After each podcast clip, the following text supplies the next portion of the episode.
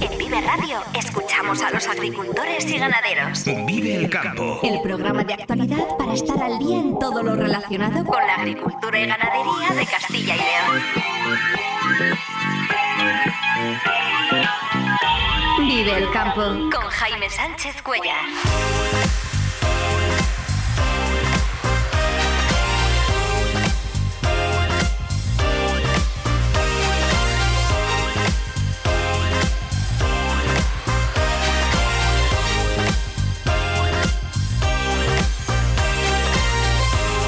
Buenos días, esto es Vive el Campo en Vive Radio. Hoy es viernes 9 de febrero y hasta las 8 menos 10 aquí contamos lo que está pasando en el sector agroalimentario y cómo afecta a los agricultores y ganaderos de Castilla y León.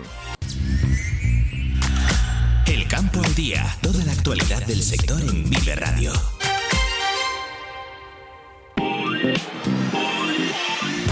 El campo mantiene sus protestas y los cortes de tráfico se suceden en las principales carreteras de la comunidad. El bloqueo de la AP1 en Burgos saldó ayer con dos detenidos y una concentración posterior en el exterior de la comandancia de la Guardia Civil. Para hoy está convocada la manifestación de Asaja, UPA y COAG en Zamora y Benavente, además de protestas en Salamanca y en León. También es posible que hoy se produzcan concentraciones de tractores en las delegaciones de gobierno y, para mañana la Policía Nacional y la Guardia Civil preparan un dispositivo sin precedentes en Valladolid para garantizar la celebración de los premios Goya en la ciudad ante la posibilidad de que se produzca una nueva tractorada. Las protestas de estos días en toda España dejan ya un balance de 19 personas detenidas desde el martes 2.700 personas han sido identificadas y propuestas para una sanción administrativa y hay 4.200 denuncias de tráfico.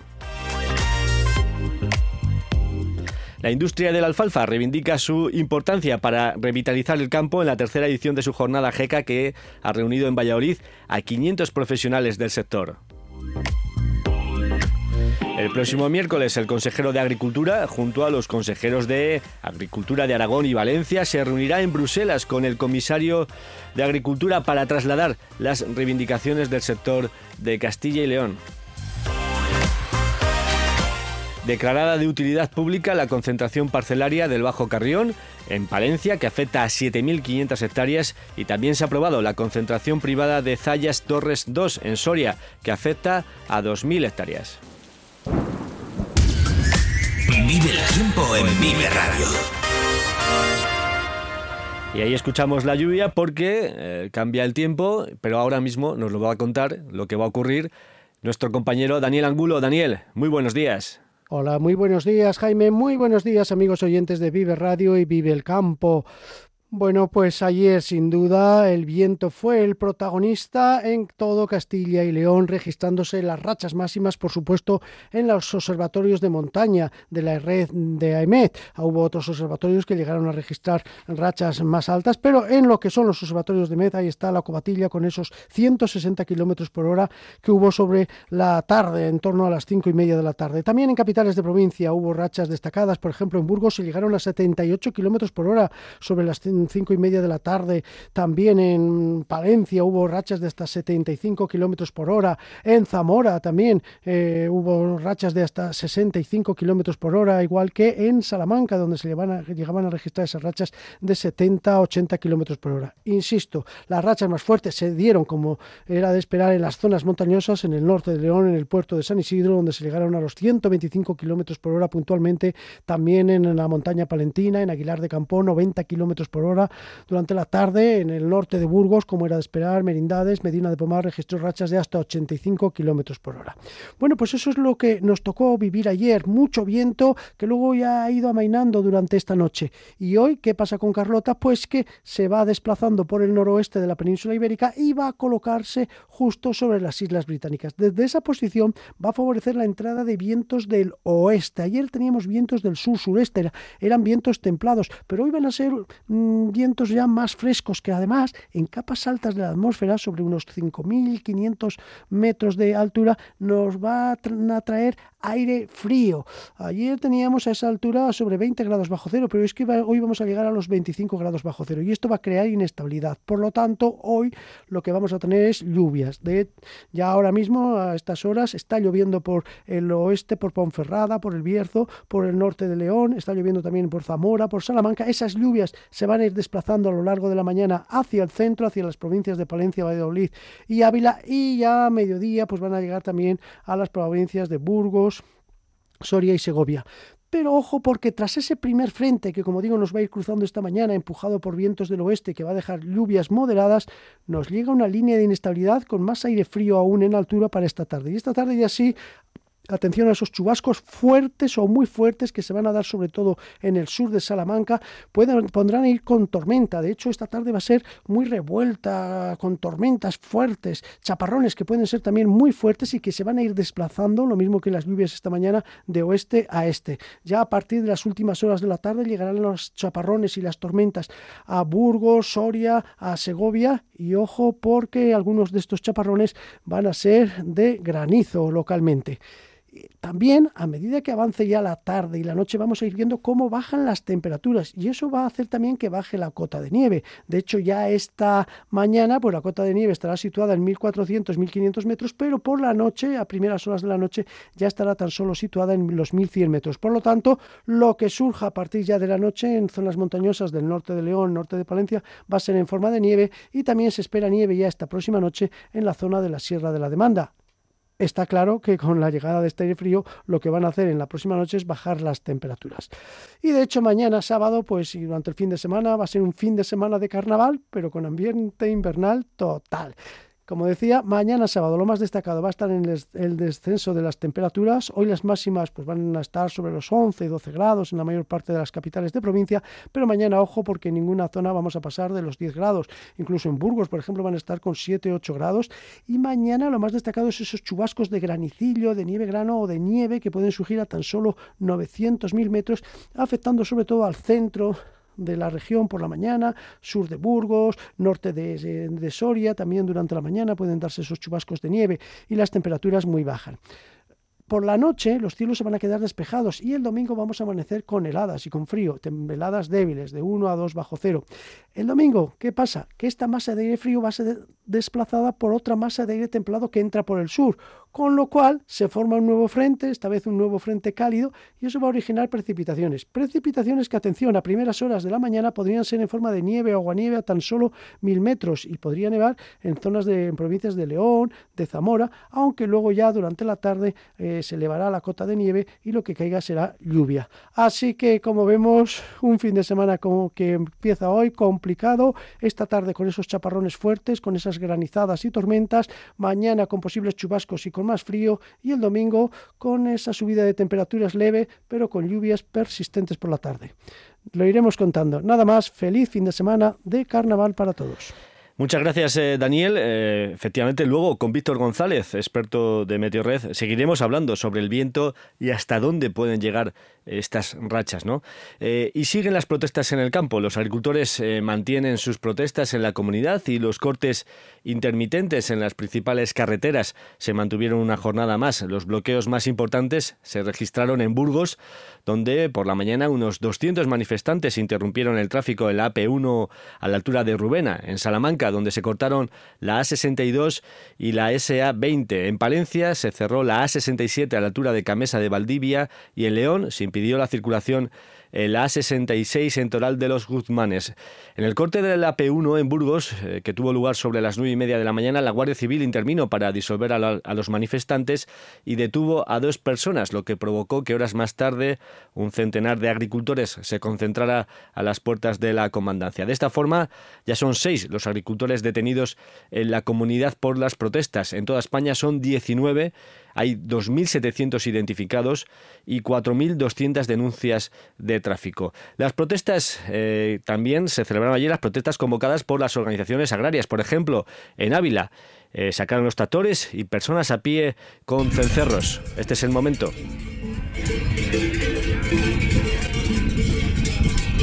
150 tractores en Ávila. En Salamanca, eh, también la convocatoria de Asaja, UPA, COAG y UCCL contó con grupos de agricultores eh, convocados por WhatsApp que trataron de boicotear la movilización, hasta el punto de que las organizaciones agrarias se vieron obligadas a suspender la lectura del manifiesto en la Gran Vía eh, Salmantina. Juan Luis Delgado, presidente de Asaja, este es el momento cuando intentaba hablar y le interrumpían. Vamos a intentar que esto vaya fluyendo porque tenemos que ir a los puntos establecidos que, como digo, en la rotonda de Buenos Aires y allí cortaríamos la autovía como teníamos medio pactado para hacerlo de una forma ordenada, que es de lo que se trata. Nunca hemos tenido la intención de secuestrar la ciudad. Tenemos que poner a los consumidores de nuestro lado, Ahí veíamos cómo no dejaban hablar a Juan Luis Delgado. En Palencia, la convocatoria era de la Unión de Campesinos, UCCL. 350 tractores circularon por delante de la sede de la subdelegación del Gobierno y la delegación de la Junta. Jesús Manuel González Palacín, coordinador de UCCL, se refería así a las eh, convocatorias espontáneas. Ellos han convocado, no han contado con nosotros. Esperemos que esas pequeñas redencillas que no llegan a ningún lado se vayan superando con el tiempo y podamos ir todos juntos, que es lo deseable.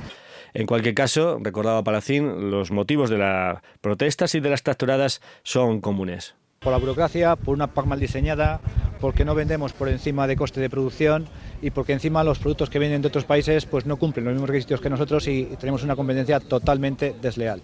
Primero, rebajar las exigencias medioambientales. Son excesivas. Esta PAC se ha diseñado hace ocho años con una coyuntura totalmente diferente. Ahora hay escasez de alimentos, tenemos que producir alimentos y sobre todo, si no los producimos aquí, les vamos a tener que tener de fuera, de terceros países, sin las mismas exigencias que aquí y mucho más caros. Y también se preguntaba quién está cobrando la PAC y cómo se ha solucionado este problema en Francia. Hay 600.000 solicitudes PAC, pero solamente 200.000 agricultores profesionales. En Francia este tema lo han resuelto hace muchos años. En Francia solamente cobran los profesionales. Y mientras tanto, pues desde el gobierno de Castilla y León, desde la Junta, se suceden los apoyos a las convocatorias de los agricultores. En este caso es eh, Juan García Gallardo, el vicepresidente de la Junta, que hablaba así sobre las reivindicaciones justas del campo.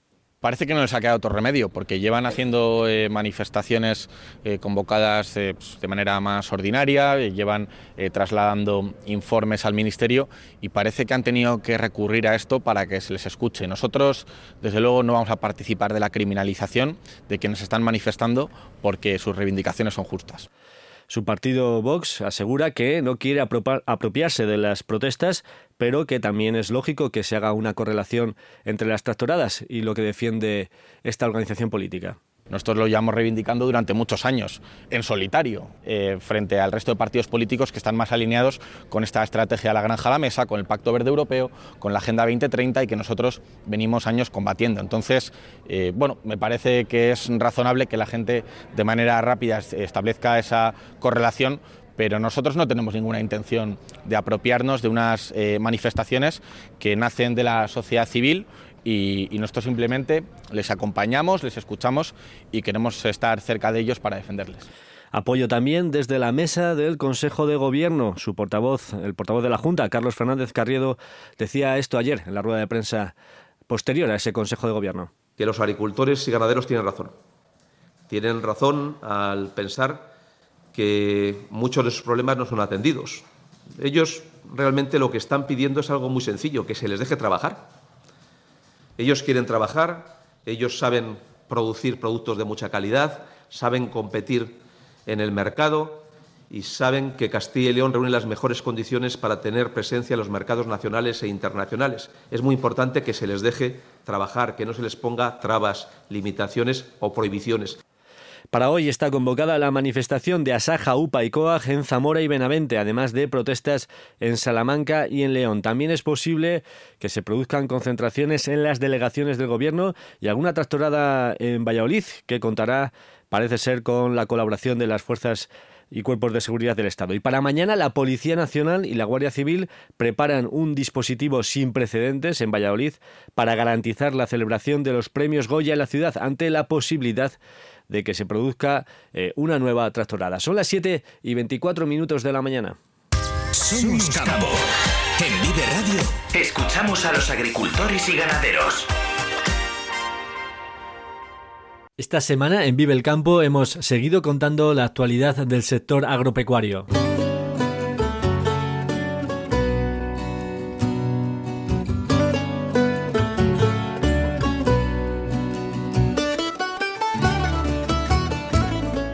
Lo hemos hecho interesándonos por la situación del vacuno de leche, por el proyecto de la Robla Green para la producción de energía a partir de la paja del maíz con las reivindicaciones y las tractoradas de toda la semana y las consecuencias que tiene para el sector agrario.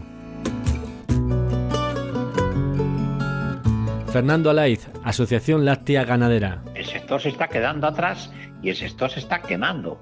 Es decir, ahí es continuo. Yo, conozco a gente, eh, hace el mes pasado, y es que gente con 44 años, instalaciones relativamente nuevas, han quitado, las, han quitado la ganadería ya no están dispuestos a seguir trabajando todos los días a cambio de, bueno, de, un sustento.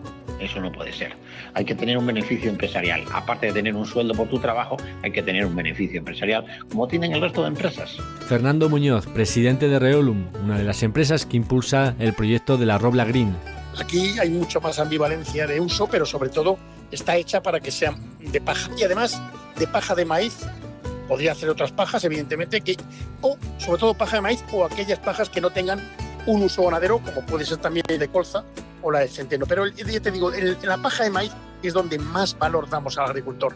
El agricultor necesita eh, retirar la paja de maíz. Esto da al proyecto, además de todo lo que te he contado, un valor eh, social y un valor medioambiental agrario importante, importante. Estuvimos en la tractorada del 6 de febrero. Desde Europa nos tienen, nos van, nos van encerrando, nos van encerrando hasta que prácticamente nos, nos, agotan y nos, y nos asfixian cuando además presumen de que tienen eh, de que tienen un campo saludable. Yo entiendo que no puedo quejarme desde el bar, que lo, solemos hacer mucho, pero, pero es hora de levantarnos. Gracias a Dios nos hemos unido muchos agricultores, yo creo que la mayoría, y ganaderos. Somos agricultores, vivimos de esto y es lo que nos da de comer y queremos que siga siendo así. Queremos que nos dejen vivir de la agricultura, con o sin subvenciones, pero que nos dejen vivir de lo que amamos y de lo que queremos.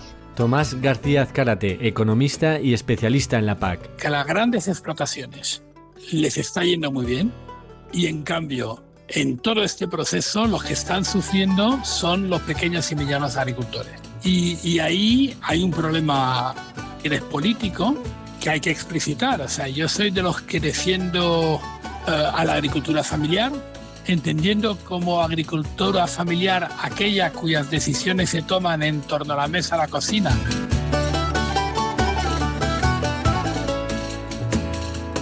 Todas estas entrevistas y todos los programas los tienes en viveradio.es y en todas las plataformas de podcast.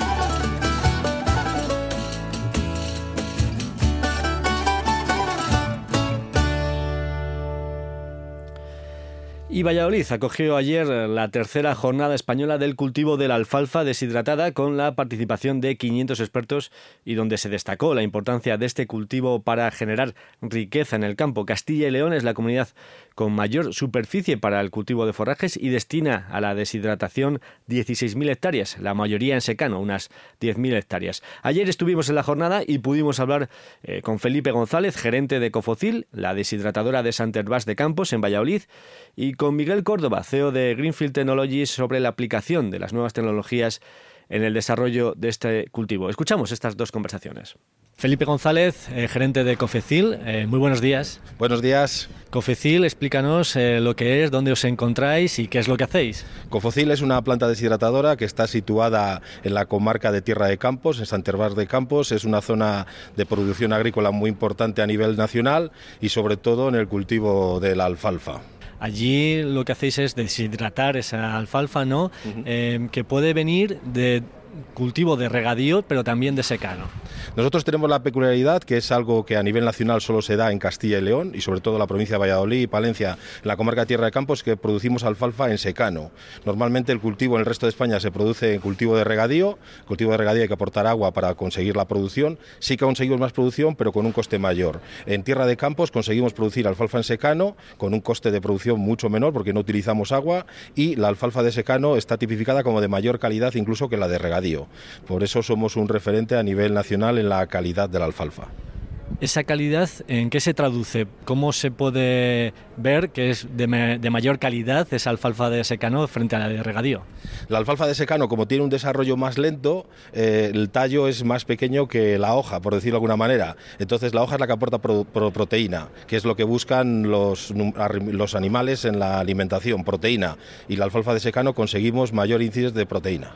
Explícanos un poco cómo es el sector eh, de la alfalfa deshidratada en Castilla y León. Creo que hay 11 industrias en, la comunidad, pero un poco cómo trabajáis, eh, cómo está evolucionando el sector, si está creciendo, en qué momento os encontráis. Pues el sector de la deshidratación empezó en Castilla y León en el año 2000, que es mm, cuando empezaron a montarse las primeras deshidratadoras, por una necesidad de dar salida a la producción de alfalfa. Con el proceso de deshidratación lo que conseguimos es que la alfalfa que producen los agricultores en el campo, en vez de secarla al sol, que es lo que se hacía antes, se secaba al sol y tenía que estar 10-11 días en el campo hasta que se pudiera recoger para alimentar a los animales. En ese tiempo se podía estropear. Con la industria deshidratadora lo que hacemos es recortamos los días en el campo, por lo tanto las posibilidades de que el producto se deteriore son mucho menores y en la industria lo secamos en 5 minutos. Entonces conseguimos que la calidad que nos aporta la alfalfa la podamos mantener en el tiempo con la industria. Aparte que la industria se desarrolla en el mundo rural, son industrias 100% eh, rurales, con mano de obra de los pueblos y sobre todo que da un valor añadido a un producto que se produce en la zona, le damos un valor añadido, y últimamente lo estamos exportando. Exactamente cómo es el proceso de deshidratación en la industria. El proceso de deshidratación es un proceso relativamente sencillo. La alfalfa se recoge en el, campo con unos remolques autocargadores, con una humedad en torno al 20-25%. Con esa humedad no se conserva. Lo que hacemos en la industria es la humedad que tiene la alfalfa la bajamos al 12% de humedad para garantizar que ese producto ya no se estropee, tenga la garantía de calidad y de estabilidad. Eso tenemos un trommel que utilizamos gas o biomasa para secar, me inyectamos el calor en el trommel, en el trommel metemos la alfalfa, que en 5 minutos entra con un 25 de humedad y en 5 minutos lo transformamos a un 12 o un 10 de humedad. Eso es lo que garantiza que esa alfalfa va a tener una calidad en el tiempo. Y gracias a eso hemos conseguido exportar la alfalfa a cualquier país del mundo, porque con el proceso de deshidratación lo que conseguimos es que la alfalfa que hemos fabricado en nuestra planta, en Santervás de Campos, como ya está perfectamente condicionada, la podemos enviar a cualquier parte del mundo sin que sufra ningún deterioro. Ahora mismo eh, ¿a cuántos países exportáis y qué porcentaje de la producción va, al exterior? Pues eh, España y Castilla y León somos un referente mundial en la producción de alfalfa. La verdad es que somos un sector, no estamos muy conocidos a nivel nacional, por decirlo de alguna manera, a nivel internacional sí, porque exportamos el 80% de nuestra producción. Nosotros en Santervás de Campos, el 20% de la producción que hacemos la destinamos al mercado nacional, cubrimos la necesidad del mercado nacional y el 80%, como el resto de las empresas del sector a nivel nacional, lo exportamos fuera de España. Actualmente se está exportando alfalfa de España a más de 40 países. Nosotros concretamente desde Santervás de Campos estamos exportando a 10-12 países. Básicamente la Medio Oriente, Arabia Saudí, Emiratos Árabes, Qatar y ahora está creciendo mucho eh, Asia. China, Japón, Corea son países emergentes que están consiguiendo tener más población, que quieren alimentar más, tienen más poder adquisitivo y están utilizando la alfalfa para producir leche. ¿Existe posibilidad de que mm, aumente la participación del mercado nacional en ese consumo de alfalfa deshidratada o eh, la demanda de exterior es tan potente que no hay margen para poder eh, aumentar el mercado nacional? No, el mercado nacional, lo primero que hacemos las industrias es cubrir el mercado nacional. Tiene la demanda ahora mismo del 20% de la producción de España, porque la alfalfa deshidratada, como es de muy alta calidad, ahora mismo incluso se utiliza menos alfalfa que antes en las granjas y producen la misma leche por la calidad que tenemos con la alfalfa deshidratada. Y el resto, como tenemos demanda exterior, pues lo que hacemos es producir más alfalfa para, para enviarla fuera de España porque nos la están pidiendo. Y en principio este es un sector con, con bastante posibilidades de desarrollo, de crecimiento, porque los países que nos están demandando alfalfa, lo que he comentado antes, por ejemplo China, China es un país que está creciendo en población, que está creciendo económicamente, que quiere necesita más comida y la alfalfa es un alimento fundamental para producir carne y leche. ¿Cómo trabajáis con, los agricultores? Eh, no sé si hay acuerdos para poder entregar la producción a lo largo de todo el año. ¿Cómo lo hacéis? Con los agricultores eh, para, utilizamos todo, llevamos un sistema de trazabilidad eh, perfecto y lo que hacemos es hacemos contratos cuando llega la campaña se hace un contrato por la producción del año con unos precios y unos acuerdos. Entonces al agricultor le da garantías de que el producto lo tiene vendido y la industria pues tiene producto para transformar y para poder vender en el exterior. Es una cadena perfectamente ensamblada. Y por último, Felipe, eh, un poco cuáles pueden ser los retos más inmediatos que necesita el sector. No sé si eh, preocupa, por ejemplo, la situación del regadío. He visto que también se está hablando mucho de la PAC en la jornada. Un poco cuáles pueden ser los retos más inmediatos del sector. Pues los retos del sector, un poco como se está reivindicando últimamente, pues es al final un poco toda la burocracia, toda la PAC verde, todas las medidas que se les impone a veces a los agricultores que casi no les dejan producir. Pero bueno, eh, nosotros tenemos la suerte que el cultivo de alfalfa es un cultivo que está tipificado como medioambientalmente verde y agronómicamente pues no contamina porque no se utilizan nitratos. Entonces, en ese sentido, la, alfalfa está bastante bien posicionado. Felipe González, muchísimas gracias por atendernos. Un saludo. Gracias a vosotros. Miguel Córdoba, CEO de Greenfield Technologies. Eh, buenos días. Hola, buenos días. ¿En qué momentos la tecnología del ciclo de cultivo de la alfalfa puede ayudar a tener un mejor cultivo? Bueno, pues la tecnología siempre que tenga una aplicación muy práctica y un enfoque muy agronómico tiene que ser útil para el agricultor. Si no, nosotros decimos que no es válida por muy avanzada que sea. Es cierto que hay muchas fases en las que se puede aplicar. En el cultivo de la alfalfa en concreto estamos utilizando herramientas digitales para poder asesorar al agricultor cuándo tiene que regar, cuánto tiene que regar, qué necesidades hídricas, qué, dosis necesita la planta en cada parcela o incluso dentro de una misma parcela hay zonas que tienen distintas necesidades de, otras. ¿no? Esa es una de las principales herramientas que estamos aplicando de cara a ayudar al agricultor a ser más eficiente en el, en el cultivo de la alfalfa. Pero digamos que antes de todo esto, siempre decimos que todo empieza en el suelo. Otra de las eh, herramientas que ayudan al agricultor es conocer qué pasa exactamente en su suelo. No solo a nivel físico, es decir, qué zonas se encharcan o qué zonas tienen más capacidad de retención, o químico de saber qué, qué nutrientes tiene presentes en el suelo, sino también la parte microbiológica. Podemos tener mucha disponibilidad de algún nutriente, pero si no hay las bacterias que lo solubilizan, no está siendo absorbido por la planta. Entonces, antes del riego, siempre conocer el suelo. Esas son las principales herramientas que estamos aplicando a día de hoy para ayudar al agricultor en el cultivo de la alfalfa. Suelo y riego, eh, fundamental. ¿Qué, tecnologías utilizáis para tomar todos estos datos? ¿Qué instrumentos eh, empleáis en campo o quizás vía satélite, no lo sé, para obtener toda esta información? Fundamentalmente lo hacemos obteniendo datos vía satélite. Los satélites nos dan información cada cinco días incluso diariamente. Eh, trabajamos con satélites que ya nos dan información diaria, pero esa información que nos da el satélite, que es muy valiosa, si no le aplicas un conocimiento agronómico, no te sirve de nada, porque te dé un valor de un campo espectral X no dice nada. Tenemos que convertir eso en un dato agronómico. Y nuestra experiencia es esos datos agronómicos convertirlos en, recomendaciones. Así que fundamentalmente estamos utilizando fuentes de información de satélites, también de sensores de, suelo y datos de observación del, propio agricultor también. ¿no? Por ejemplo, pues fechas de corte, etcétera. Y analítica de datos también para saber exactamente lo que necesita el cultivo en ese momento preciso ¿no? Es decir, en función de los parámetros eh, meteorológicos, el riego eh, irá evolucionando, cambiando, o sea que se ajusta, digamos, a la evolución del clima en el momento preciso de esa semana.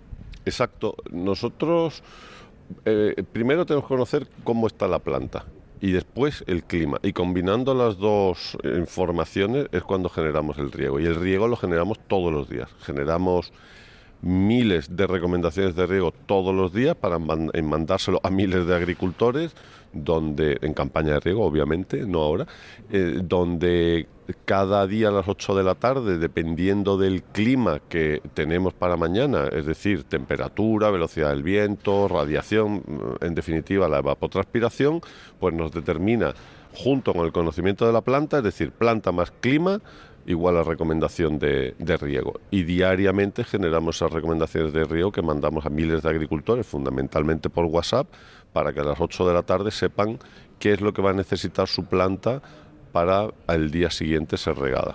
Por último, eh, Miguel, ¿qué, ¿qué, perfil de agricultor es el que utiliza esta tecnología? Eh, ¿Son grandes explotaciones, pequeñas? ¿Cuál es el perfil del usuario de la tecnología de, de Greenfield Technologies?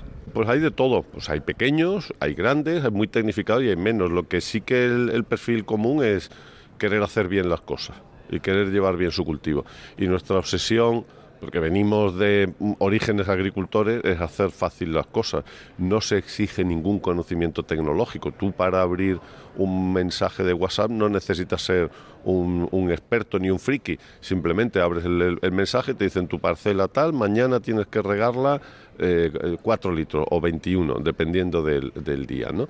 Pues esa es la, utilidad que nosotros vemos a la tecnología, hacerle fácil la vida al usuario. Miguel Córdoba, CEO de Greenfield Technologies, muchísimas gracias. buenos días. Muchas gracias a vosotros y enhorabuena por el programa.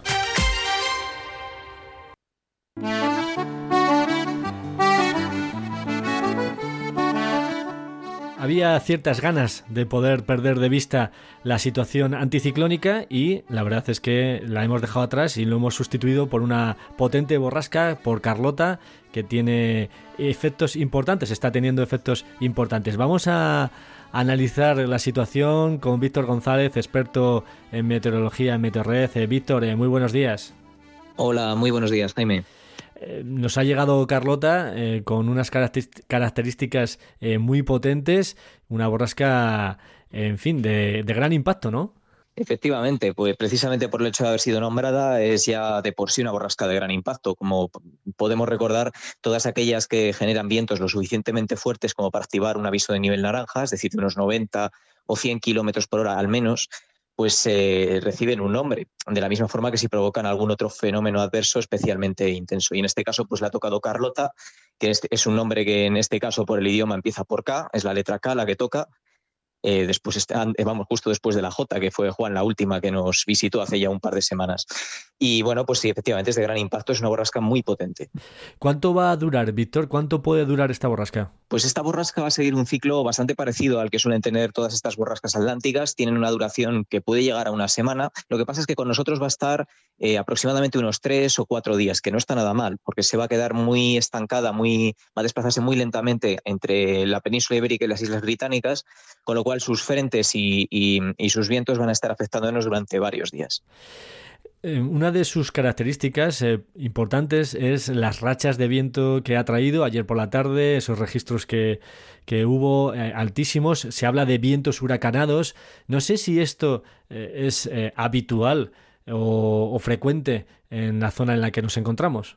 Pues en la zona en la que nos encontramos, por lo menos en zonas eh, densamente pobladas, es bastante raro, aunque también es verdad que la orografía peninsular es muy compleja. Es decir, nosotros tenemos aquí cordilleras en las que de hecho es bastante habitual. Por ejemplo, la cordillera cantábrica, la Sierra de Gredos o el sistema ibérico, las rachas de viento huracanadas, es decir, aquellas que superan los 120 kilómetros por hora, son bastante habituales. Otra cosa es que nos metamos ya, por ejemplo, en la meseta. En la ciudad, por ejemplo, de Valladolid, los 120 kilómetros por hora solo se han superado un par de veces desde que existen registros en la ciudad Mm, y, bueno, en otras capitales ocurre más o menos lo mismo. Entonces, esta borrasca es, eh, dentro de lo que cabe, una borrasca bastante intensa.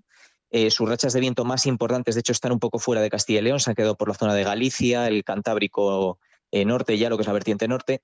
Y bueno, aquí en Castilla y León digamos que no ha sido el máximo y se trata de un temporal que sin ser el que tenemos todos los días es relativamente habitual que ocurra un par de veces cada invierno. O sea que nos tenemos que quedar con esa cifra de referencia, 120 kilómetros eh, por hora. Cuando se superan esas rachas, eh, podemos hablar de vientos huracanados. Efectivamente, ese es el umbral. Normalmente cuando oímos rachas fuertes es a partir de 40 kilómetros por hora. Las muy fuertes, que pueden ya empezar a ocasionar algunos daños y bueno, que dificultan caminar y moverse, es a partir de 70 kilómetros por hora. Y el umbral de viento huracanado está en eso, en torno a 120 kilómetros por hora. ¿Y hasta ¿Qué velocidad se puede alcanzar? No sé si los registros, eh, cuál ha sido el máximo, no sé si lo tienes a mano ese dato, ¿verdad? Pero quizás también en Estados Unidos, ¿no? Que también son muy frecuentes los huracanes. ¿Qué velocidad máxima ha llegado a alcanzar eh, el viento? Pues mira, aquí de hecho eh, empezamos por lo que ha podido hacer esta misma borrasca. Ya en los, en los cabos más expuestos de Galicia y en algunas zonas de alta montaña se han rozado los 200 kilómetros por hora.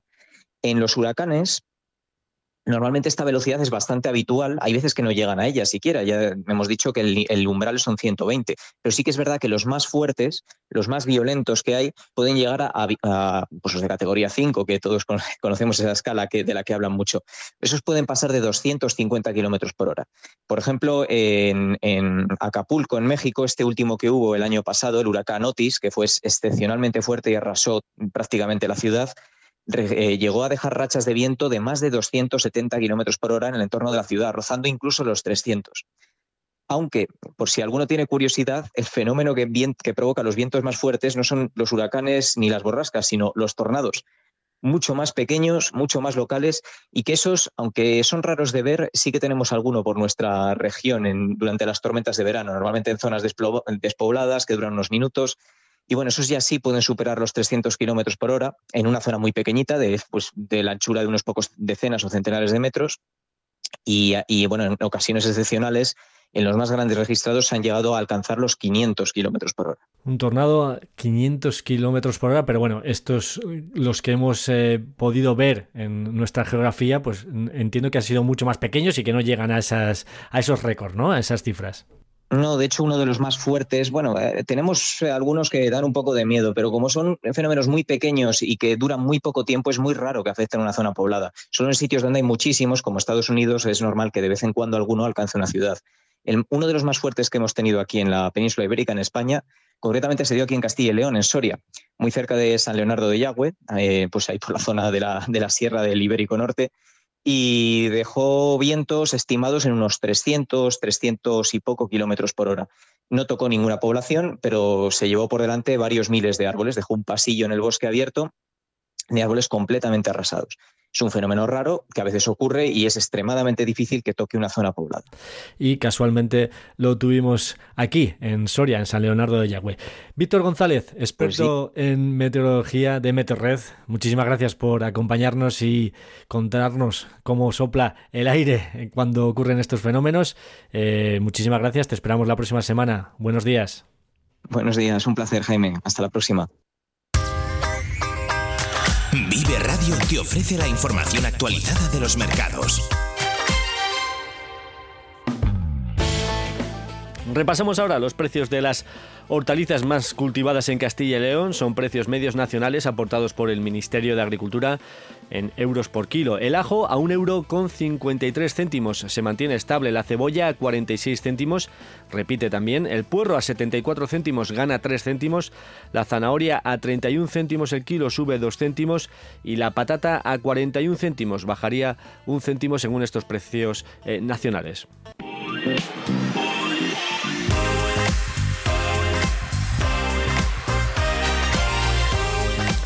Nos vamos, pero antes eh, repasamos los titulares del día. El campo mantiene sus protestas. Desde el martes son ya seis los agricultores detenidos en Castilla y León, 19 en toda España. Las organizaciones agrarias salieron ayer en Salamanca, Ávila y Palencia. En Salamanca, las discrepancias entre los agricultores impidieron a Juan Luis Delgado, presidente de Asaja, leer el manifiesto. En Palencia, en la convocatoria de la Unión de Campesinos, Jesús Manuel González Palacín decía esto sobre las convocatorias espontáneas. Ellos han convocado, no han contado con nosotros. Esperemos que esas pequeñas redencillas que no llegan a ningún lado se vayan superando con el tiempo y podamos ir todos juntos, que es lo deseable.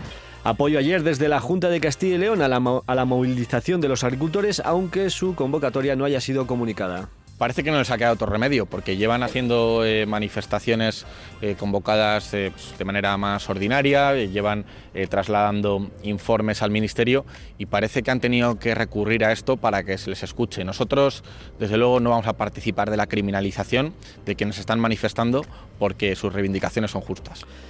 Para hoy está convocada la manifestación de Asaja, UPA y COAG en Zamora, además de protestas en Salamanca y en León. También es posible que hoy se produzcan eh, concentraciones de tractores en las delegaciones de gobierno y para mañana se prepara un dispositivo sin precedentes en Valladolid para garantizar la celebración de los premios Goya ante la posibilidad de que se produzca una nueva tractorada.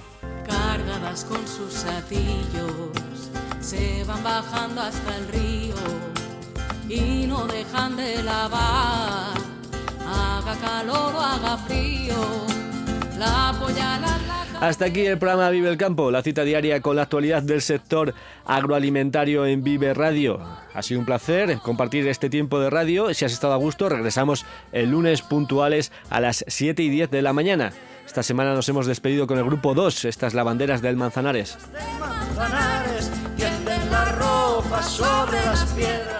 Un saludo de Ángel de Jesús en el control técnico y de quien nos habla Jaime Sánchez Cuellar. Feliz jornada a todos los que vais a disfrutar, claro que sí, del campo. Muy buenos días.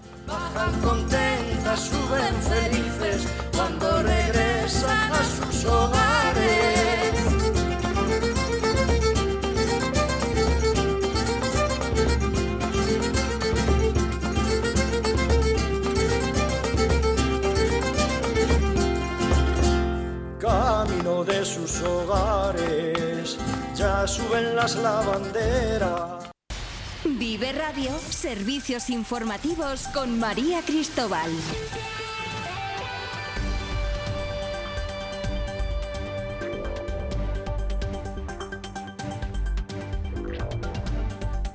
Muy buenos días, bienvenidos a este servicio informativo en esta mañana de viernes 9 de febrero. Hoy en Castilla y León, cielos nubosos o cubiertos con lluvias y chubascos, precipitaciones localmente persistentes, sobre todo en el extremo suroeste.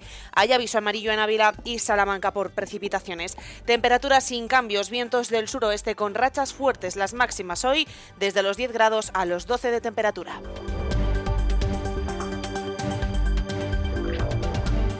El ministro de Transportes y Movilidad Sostenible, Óscar Puente, ha avisado de, que si las protestas o manifestaciones del campo en España bloquean el país, las fuerzas del orden tienen que actuar en el marco de las tractoradas que se están produciendo en varios puntos del país estos días. Puente ha rechazado que haya interés político en estas movilizaciones del campo. En este momento, la movilización de los agricultores tiene un componente muy plural, decía Óscar Puente unas protestas que son legítimas y que nosotros respetamos, pero también debemos garantizar la libre circulación tanto de personas como de mercancías. Hay quien dice que esta es una dictadura bolivariana, ¿no?